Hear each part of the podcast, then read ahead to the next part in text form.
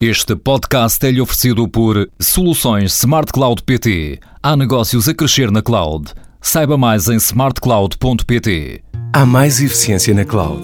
Seja mais eficiente na gestão da sua empresa.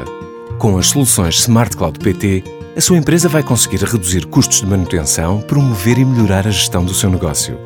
Há mais segurança e menos custos na cloud. Vá a smartcloud.pt ou ligue 16 206.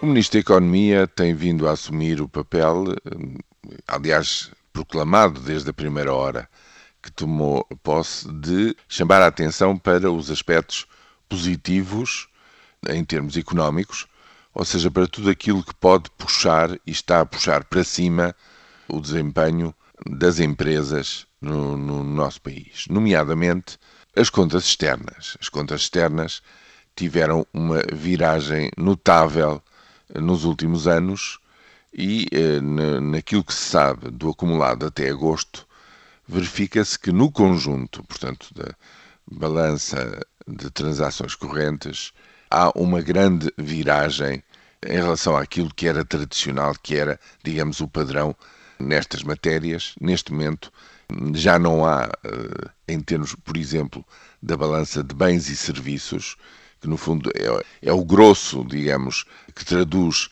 os uh, fluxos de entrada e saída em termos de comércio externo, neste momento há uma uh, situação que já é positiva.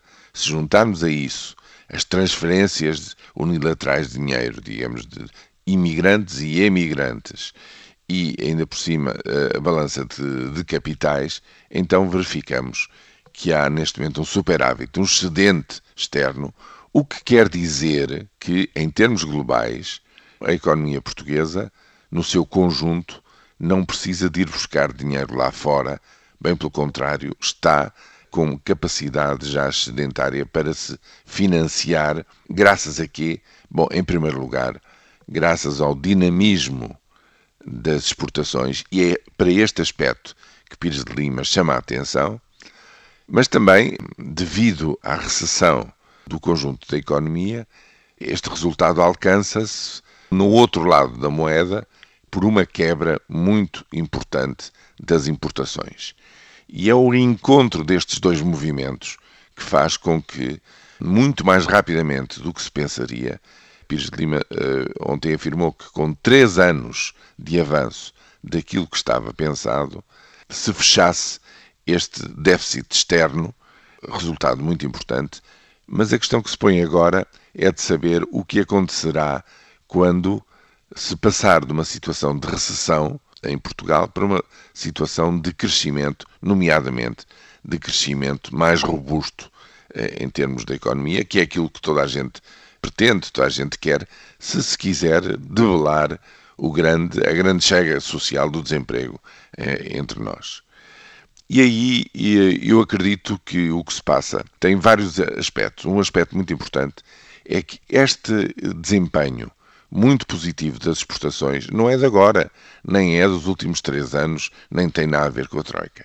É um movimento muito mais de fundo, que tem uma boa década atrás de si, que significa uma grande reconversão empresarial e uma grande viragem e abertura de um conjunto de empresas que vai aumentando, que ainda não é suficiente.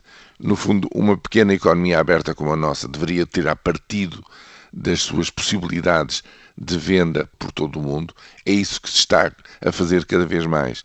Mas pode seguramente ainda crescer muito mais esse movimento, e isso, evidentemente, tem custos de reconversão que nós temos vindo a verificar e a pagar ao longo dos últimos anos.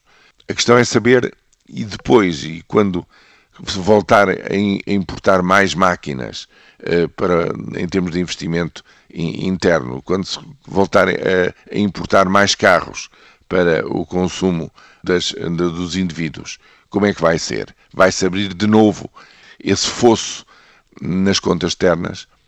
No discurso de Pires de Lima, no fundo, o que dá a entender é que as mudanças que estão em curso são tão fortes que não se vai voltar à situação anterior. Essa é, sem dúvida, a melhor esperança de futuro para a economia portuguesa, porque isso traduziria a sua capacidade de competitividade em mercado aberto.